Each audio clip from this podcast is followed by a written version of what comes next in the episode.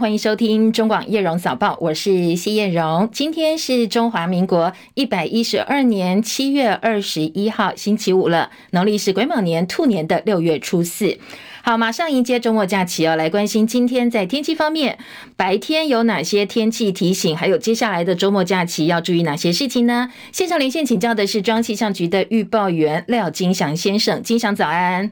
主持人好，各位听众朋友大家早安。今天的天气跟昨天都类似，都是有这个高温炎热，然后午后雷阵雨的天气哦。那环境因为吹得比较偏东南风。所以在台东地区还有恒春半岛，整天都会有一些零星的降雨。那各地呢，在中午之前大多是多云到晴的天气，午后雷阵雨的几率还是比较高的哦。尤其在中南部地区，还有各地的山区，雨势可能比较明显一点，容易出现一些局部的大雨，而且下雨时间可能也会比较长，跟昨天一样，在入夜之后呢，还是有一些局部短暂阵雨的情况发生。因此下午出门呢，也还是要携带雨具备用，前往山区也要注意安全。那在温度的方面，高温普遍都会落在大概三十三到三十五度。那台北、苗栗、台中、云林、南高屏，还有东半部地区，都容易会来到这个局部三十六度以上的高温哦。所以外出的话，也要多多补充水分，避免中暑。那其实，在周末两天的话，大概也都是类似的天气。那至于在菲律宾东南方的这个热带性低气压，目前距离台湾还比较远哦，大概是一千七百多公里，短期内对天气没有影响。那未来可能会朝着西北西前进，有增强为轻度台风的趋势。目前强度跟路径都还有一些不确定性哦，所以请大家多多留意我们气象局发布的最新天气资讯。嗯，金祥，台风最快如果真的要生成的话，大概时间是在什么时候？然后呢，呃，台湾的天气周末或者是下周一二比较现在比较确定的影响，大概是怎么样的状况？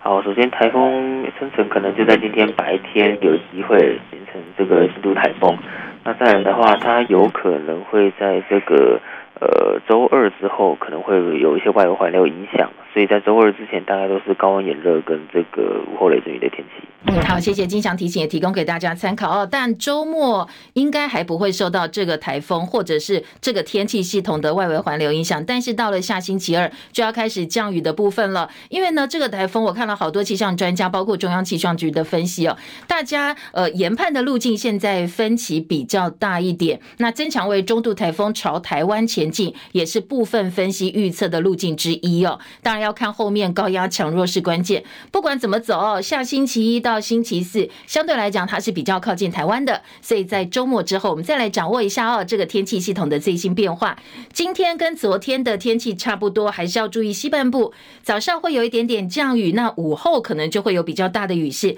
在下雨前，温度还是偏高哦，所以要留意哦，多多补充水分。高雄苓雅区昨天晚间的八点五十九分，接近九点钟又停电了，影响福建街三多二路、新中一路、民权一路周边，大概加起来三千三百多户哦。台电人员调查之后，结果说是开关箱轴型端头故障导致停电，一直到今天凌晨才修复哦，大概抢修了四个多小时。因为在晚上高雄还是有大概三十度上下，所以很多网友马上停电热坏了，上脸书去互通讯息，纷纷留言说超热，睡到一半被热醒。然后呢，有人说哎，电来了一下，后来又停了，不知道这一次又是哪一只动物惹的祸呢？政治大学财政学系黄姓女大生昨天跟姐姐在新北板桥新埔捷运站二号出口公车亭等公车，没想到呢，竟然被旁边大楼十七楼坠落的直立式冷气砸中头部跟双腿，当场倒地。姐姐急得赶快报警，还有热心的护理师经过，立刻是以心肺复苏术 CPR 急救。不过因为受伤太重哦，最后伤重不治。而警方到楼上去逮捕了装冷气的李姓男子。李姓男子说他没有把螺丝锁紧，可能因此酿成大祸。警方以过失致死罪在侦办当中。死者的爸爸妈妈跟姐姐晚上去做笔录的时候，妈妈痛哭：怎么出门等个公车就少了一个小孩呢？而爸爸则质疑说施工没有防护措施哦。详细的责任，警方正在厘清当中。再来关心清晨收盘的美国股市表现喽。华尔街股市最主要指数今天走势分歧，串流影音服务 Netflix 跟电动车大厂特斯拉财报是好坏参半，股价下跌，带领纳指走跌。道琼连续第九个交易日收涨，收盘道琼涨一百六十三点，三万五千两百二十五点；标准普尔五百指数跌三十点，四千五百三十四点。科技股为主，纳斯达克指数跌了两百九十四点，跌幅有百分之二点零五，跌蛮深的，收在一万四千零六十三点。那跌最多的是费城半导体哦，费城半导体指数大跌一百三十七点八一点，跌幅百分之三点六，三千六百六十三点。台积电昨天开法说会，第二季成绩下滑，全年美元营收下修百分之十，二度下修营收。台积电 ADR 呢，今天重挫了百分之五点零五，跌五点二块美金，来到九十七点八六美元。深夜收盘的欧洲股市，在投资人评估美国部分大企业财报，加上国内自己财报季也要开始哦。最主要几个指数呢，今天是收高的。伦敦股市涨五十七点，七千六百四十六点；法兰克福指数涨九十五点，一万六千两百零四点；巴黎 CAC 四十指数涨五十七点，七千三百八十四点。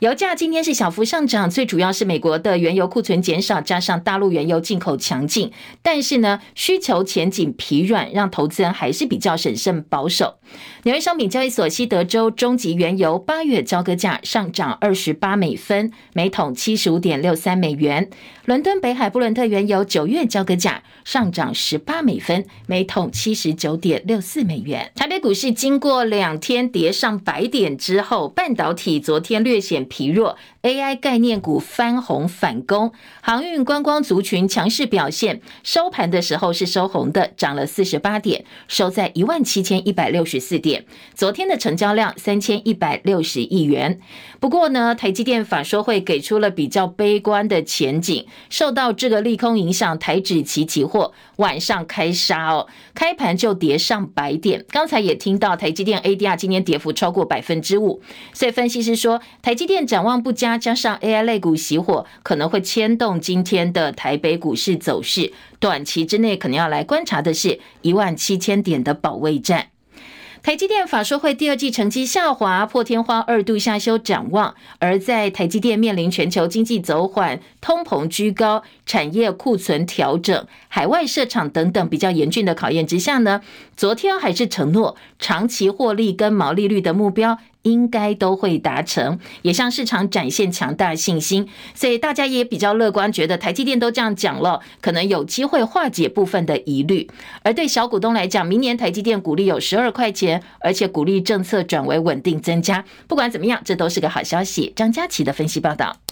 台积电第二季法说会万众瞩目，市场都想透过它的营运成绩跟展望，进一步了解景气的情况。第二季果然深受全球经济情势的影响，台积电财报各项重要数据都下滑。第二季营收年减百分之十，税后纯益跟每股盈余年减百分之二十三点三，幅度不小，每股盈余七点零一元。台积电公司方面坦言，中国大陆疫后需求复苏远较各界预期来的缓慢，全球终端市场整体需求也疲弱，客户更加谨慎，打算进一步管控库存。代表市场谈了很久的库存去化问题，今年以来迟迟未能有效解决。所幸台积电总裁魏哲家也给了时程，无晶圆厂半导体的库存调整持续到第三季会重新平衡，预测库存在第四季结束时会得到更健康、更低的水准，意味着下半年的旺季电子业尽管稍微辛苦一点，有机会在年底前雨过天晴。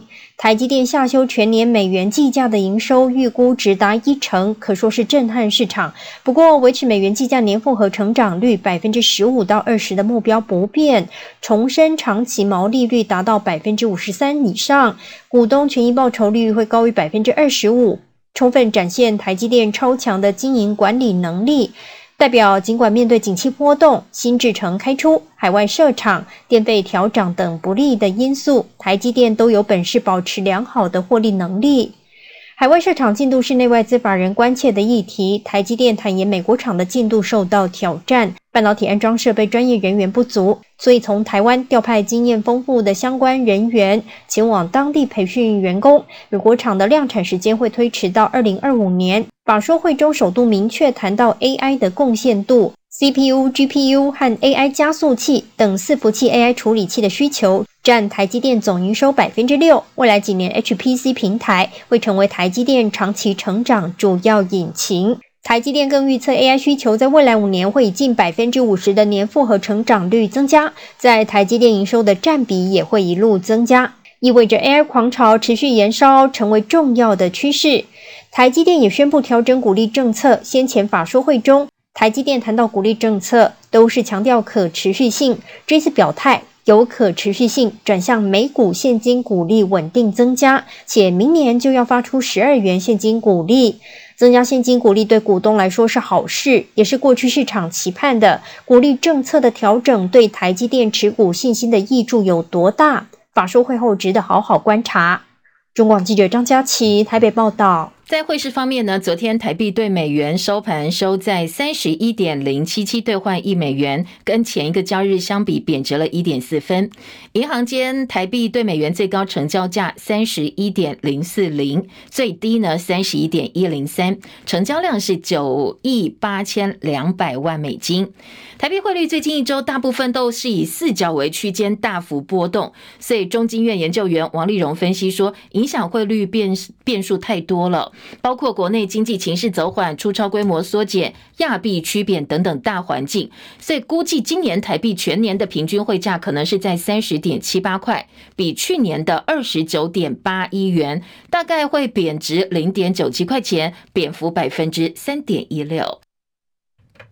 另外一个坏消息，经济部公布的六月份外销订单金额是四百四十一点八亿美金，年减百分之二十四点九，连十黑了。统计上半年外销金额订单是二两千六百八十五点七亿美金，年减百分之二十点八，十三年以来最大减幅。而且统计处预测说，七月份的外销订单可能年减二十到百分之十七点一，会再现十一个月的负成长。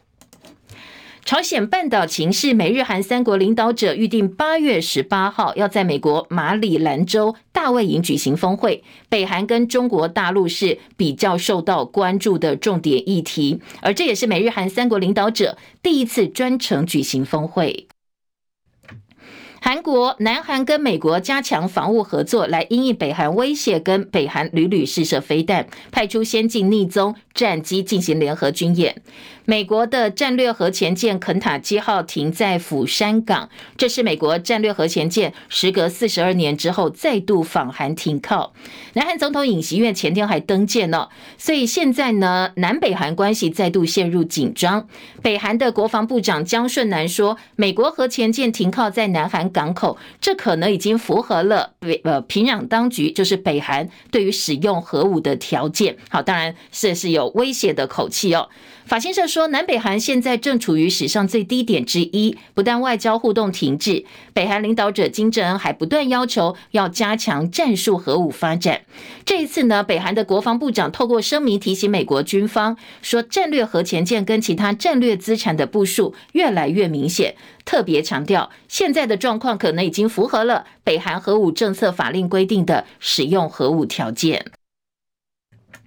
二十三岁美国二等兵金恩，他越过两韩边境进入北韩。本来他要回美国接受军事纪律处分，他利用仁川机场登机门前的一个空档开溜，在首尔加入边界观光团等等。开溜前的细节呢，现在外电报道越来越多，也慢慢浮现。好，整个二十四小时越界闯进北韩的过程，跟电影情节差不多。而在美国的陆军部长呢，今天正式针对这个部分表态。他说呢，华府现在尽全力在跟北韩接触，包括动用联合国的沟通管道，希望呢能够把人哦送回美国去。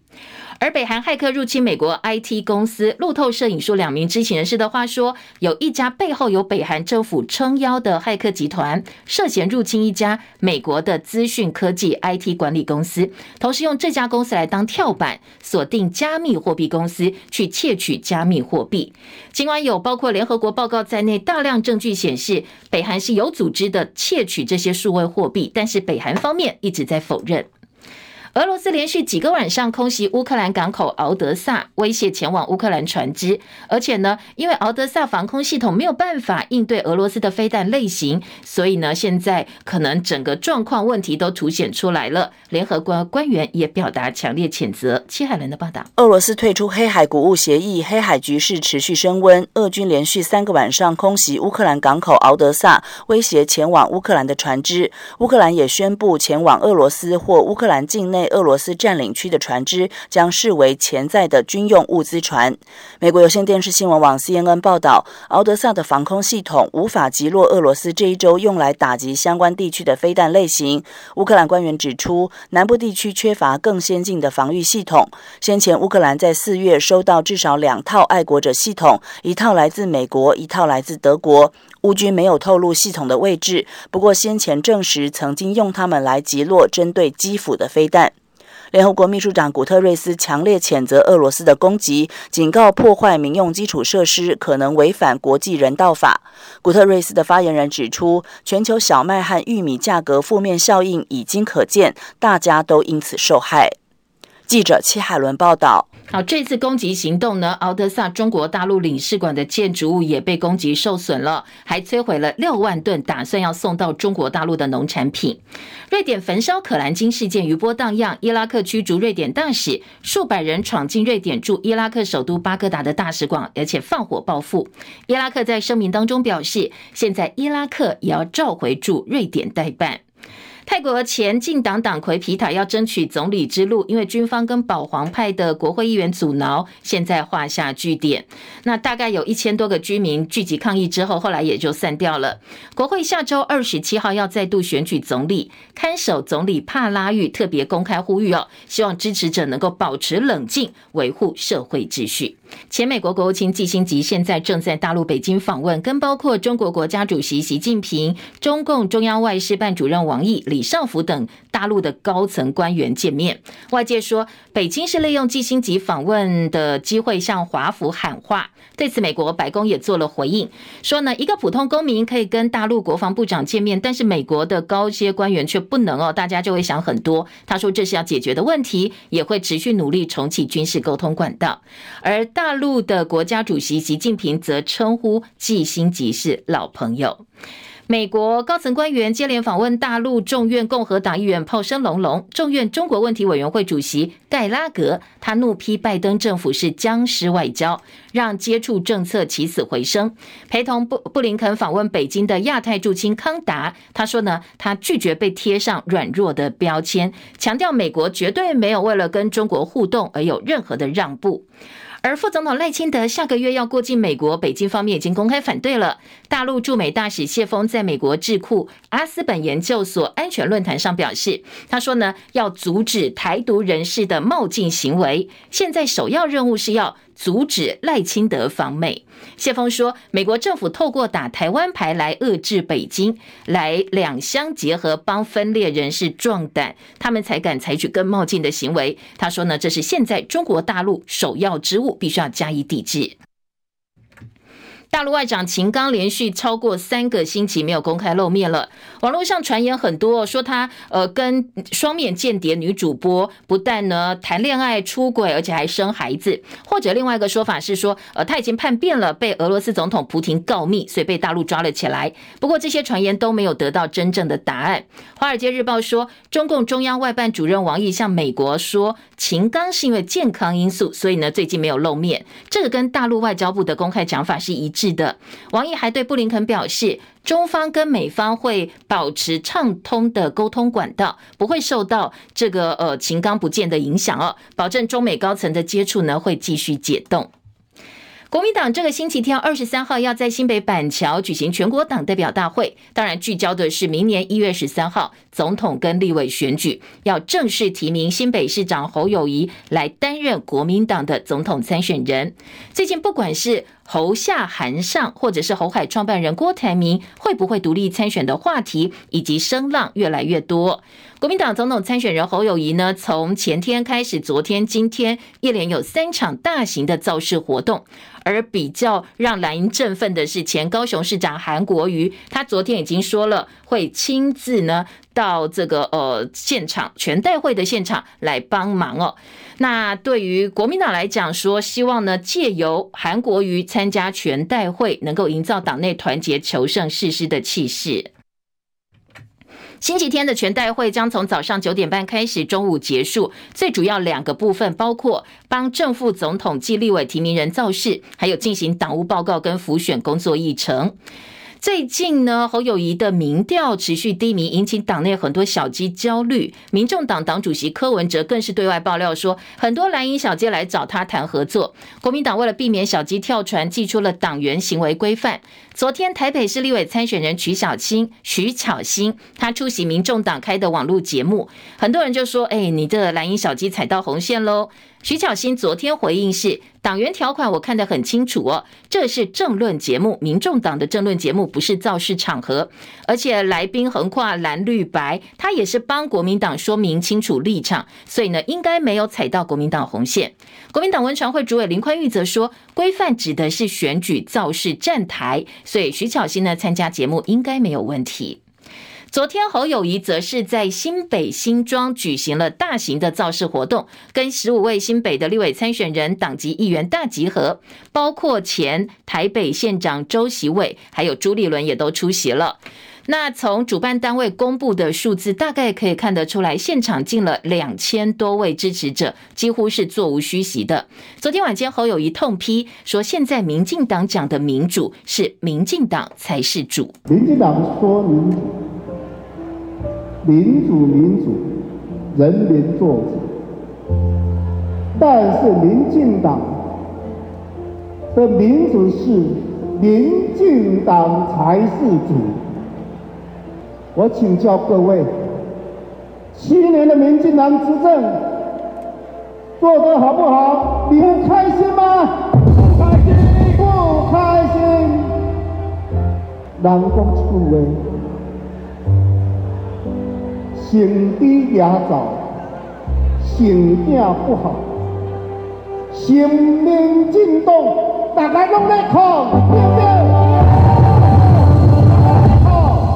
好，这一句台语的谚语意思是说：宠猪举灶，宠子不孝，宠民进党，大家都在哭。你对猪太溺爱，猪就会仗着你的溺爱爬上天，放任它自由进出，可能连灶都被猪给翻了。那宠子不孝呢？你太溺爱孩子哦，长大之后孩子就仗势欺人，无法无天了。所以比喻说，你对子女要适时的管教，不要一味的溺爱，否则就不懂孝顺。当然就说大家太溺爱民进党了，所以呢，现在生活过得不好。另外，侯友宜跟朱立伦今天会出席另外一场桃园团结向上大会的造势活动，而晚上呢，郭台铭则是有一场董事长开讲的粉丝见面会。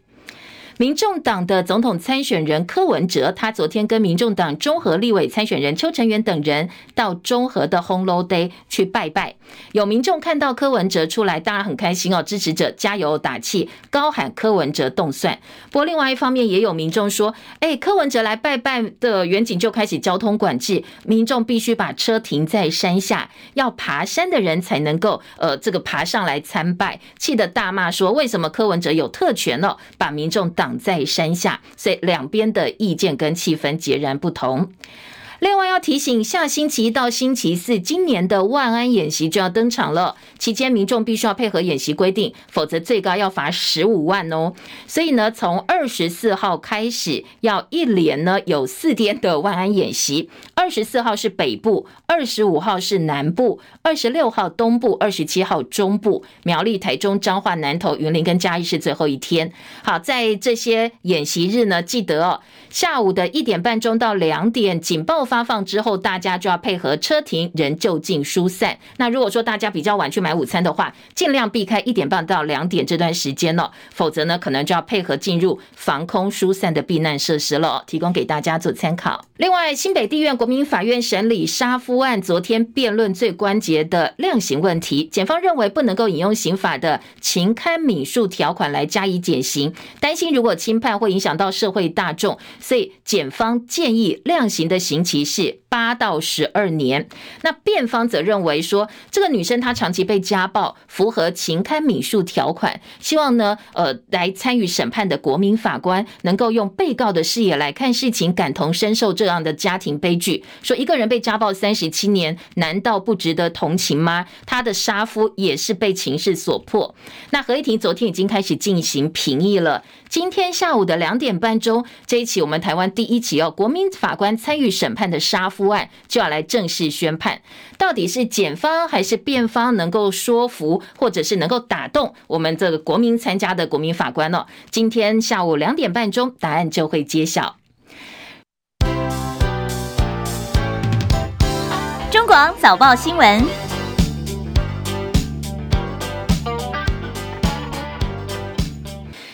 早报的头版新闻焦点，呃，跟昨天白天其实我们整个网络社群讨论最多的话题不太一样啊。昨天网络最热烈的话题就是，呃，在前半段新闻我们也听到了这一则。女大生等公车被冷气机坠落给砸死，这样一个社会消息，当然有公安面，有这个大家觉得很倒霉啊，然后后续到底该怎么样避免类似事情发生，非常多的讨论面向。那今天早报把它放在内页新闻的社会版面，今天头版呢，平面媒体比较聚焦的是昨天台积电的法说会，两个财经报纸都把它放在头版头条，配合内页的三版做分析哦。最主要是台积电破天荒二度下。修他们的猜测，代表对市场的景气啦，或者是后续整个呃半导体的市况有什么样的影响，或者是观察哦。等一下告诉大家。而今天综合性报纸头版焦点就比较分歧了，像联合报今天的头版跟内页的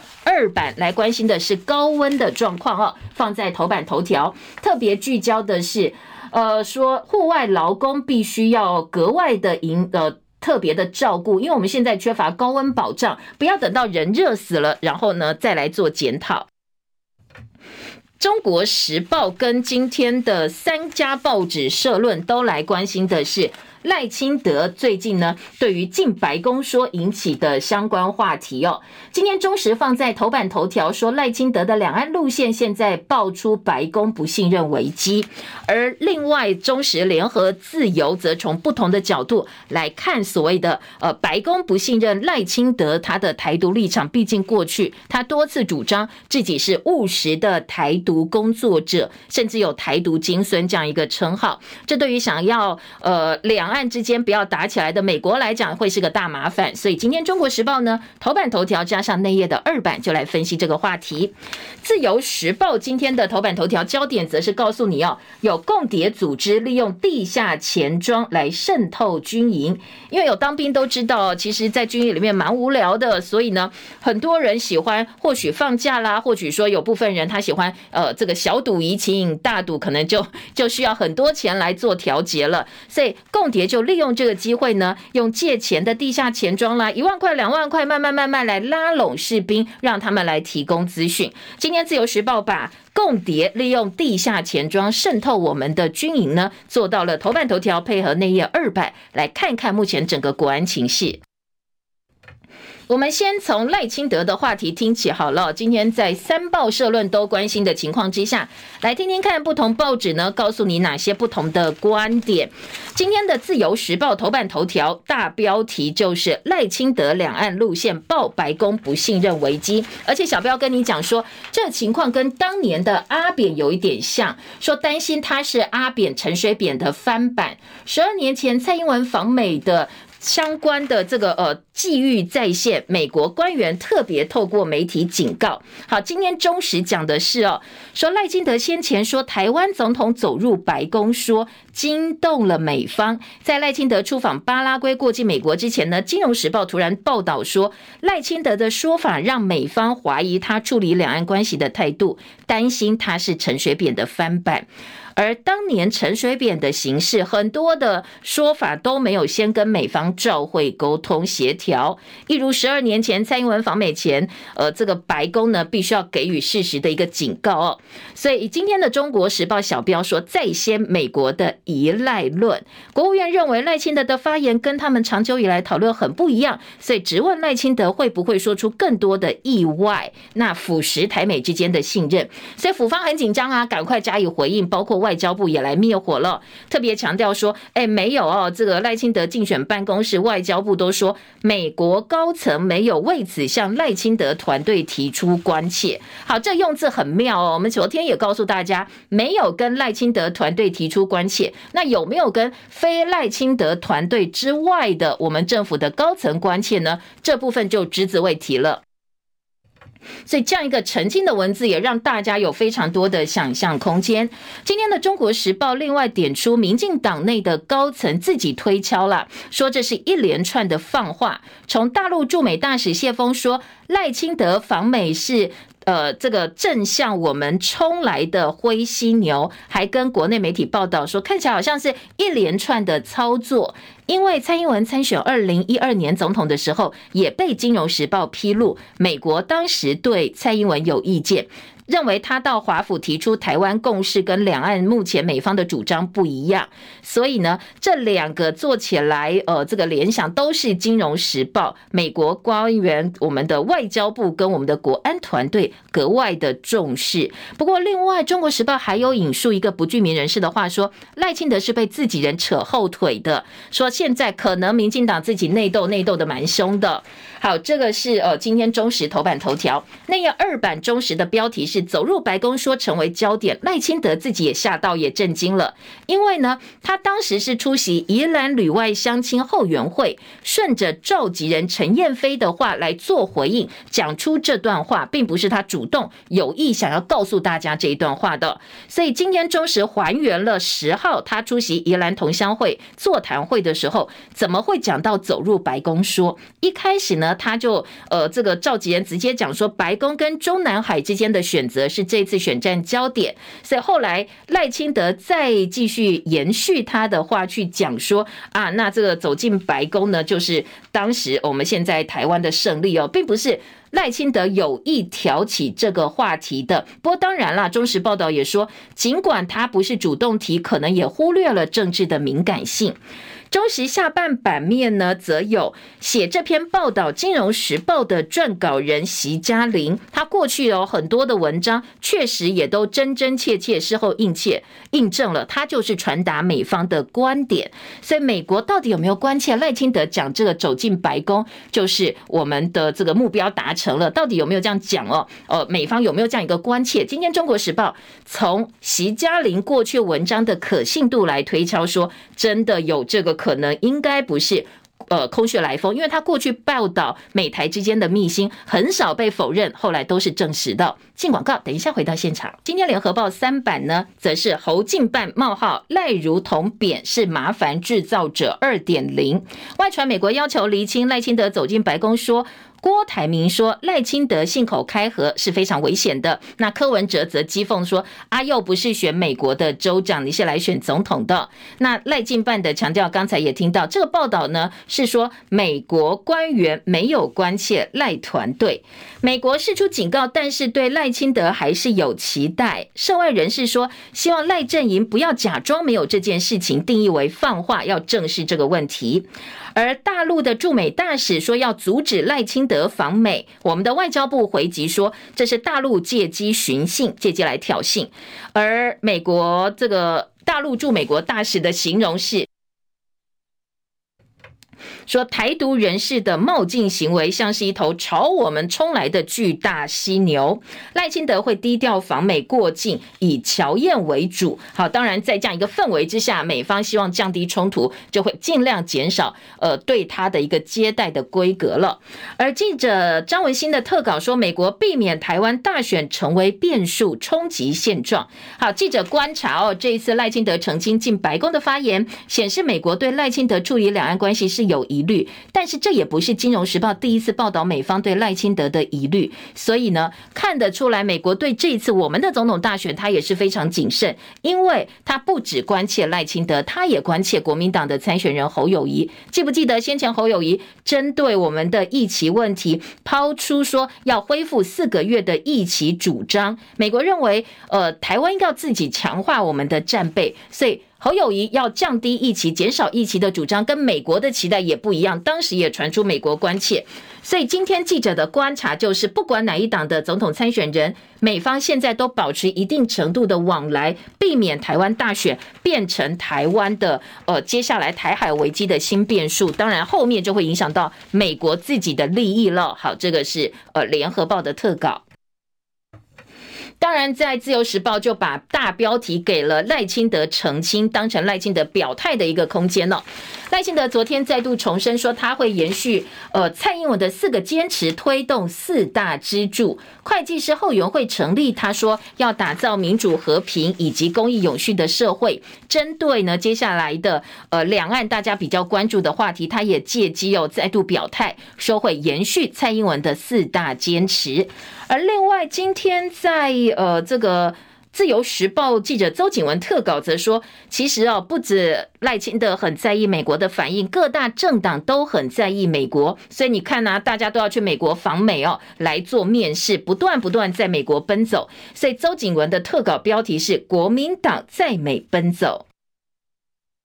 中国时报呢，今天这一则新闻也是有相关的报道。除了二版之外，社论刚才提到各个报纸社论也都点到了。像联合报的社论说，赖清德的白宫梦还没有遇到川普就已经先撞墙了。好，也是从金融时报呃引用赖清德的白宫说法，让美国不开心来做切题，说作为总统参选人，赖清德过境美国本来是民进党非常有利可以发挥的题材，但是你看好像这一次蔡。政府相对是比较低调，没有去操作，为什么呢？一个是可以看得出来，接下来的过境待遇应该不会再更高了。美国是有所呃准备，而且呢是有所提防的。再来呢，可能拜登政府忙着要跟北京修复关系哦。你看那么多高官到大陆去访问，好不容易紧张稍稍降温，怎么可能为了你赖清德过境前功尽弃？所以赖清德过境这个时间点，好像对他个人来讲时机不是很好。再来呢，赖清德自命务实的台独工作者，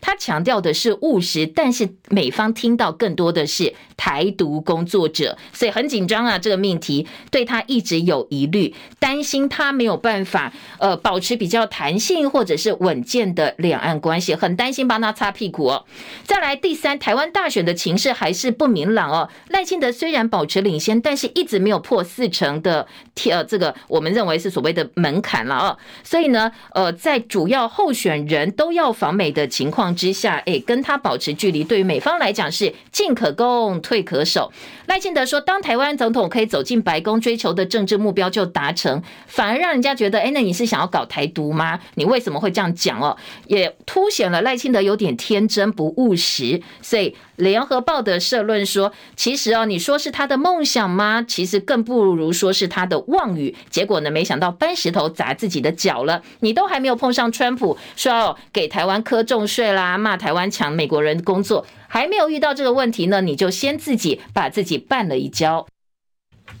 中时社论则说：“好，来看川普过去呃几天反台的言论，政府怎么可以这么低调不讲话哦？”好，中国时报的这个社论则是说：“你看蔡政府呃，除了强调台美之间关系很好之外，好像没有对川普有任何的抗议啦、反击啦、声量或者是分贝比较高的发言。”今天中时社论的正呃重点是。好，在我们重视台美关系的同时，国家利益必须从呃民进党上下都要必须要以国家利益优先呐、否则呢，到时候毁了我们的护国神山，或者是说对于大部分人印象当中，就是说美国人都觉得台湾人去抢工作，其实对于我们自己的国民来讲，或对台湾跟美国之间的关系都不好，所以觉得说我们应该要正面的来加以回击才是。而自由时报社论则是说，呃，看不清谁，呃，请大家看清谁不乐见美台关系提升。最主要是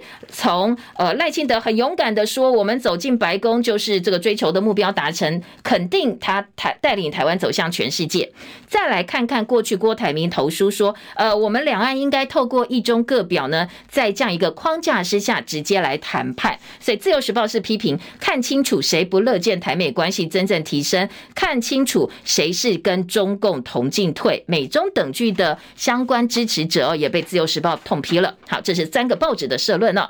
再来听的是，呃，今天在政治话题，除了呃这个赖清德的说法之外，当然国民党全代会今天在早报呢也给了还蛮大篇幅的版面哦，像中国时报啦，就放在三版的版头，特别强调全代会侯友宜跟韩国瑜会并肩作战，韩国瑜确定出席了。王鸿薇昨天提到小鸡焦虑，希望朱立伦能够从上而下凝聚在野的共识。好，韩国瑜本身有中评委身份，所以呢，他当然接到国民党通知，叫他列席全代会。韩国瑜办公室也说，他会跟国民党提名的总统跟立委参选者并肩坐在一起，下架民进党，捍卫中华民国。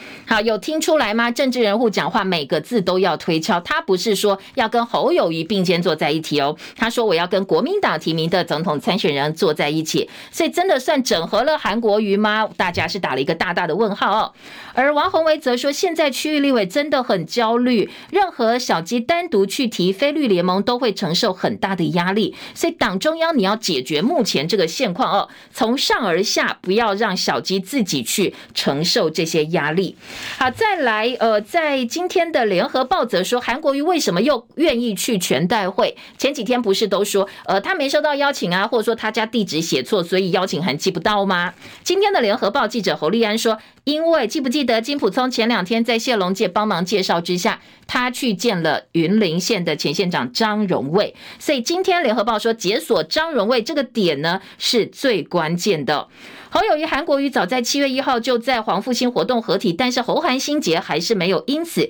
消除外界的疑虑。那随着最近的很多挺侯的声音再起，大家变得更尴尬了。但是在张荣卫肯见金普宗之后，等于帮韩国瑜开了一个绿灯。今天的联合报特稿告诉你说，呃，其实因为国民党花莲、台东、台南、云林、台中这些主要地方派系都跟民进党绝对对立，但是挺郭打侯不遗余力的周点论这位议长跟绿营的老战友潘孟安交情深厚，去年还帮忙周春米赢得屏东县长，周春米的女儿也当上屏东市长，所以周孟呃这个周周。周点论跟潘孟安的关系呢，最近就被说，哎，其实，呃，如果潘孟安是民进党总统参选人赖清德的竞选办公室。到时候为人作嫁，大家就白混了。所以地方派系想想也有道理啊，就开始转向了。那关键就是金溥聪跟张荣卫同桌吃饭，现场还有很多农会人士。张荣卫在北农有关键席次，韩国瑜又曾经是北农的总经理，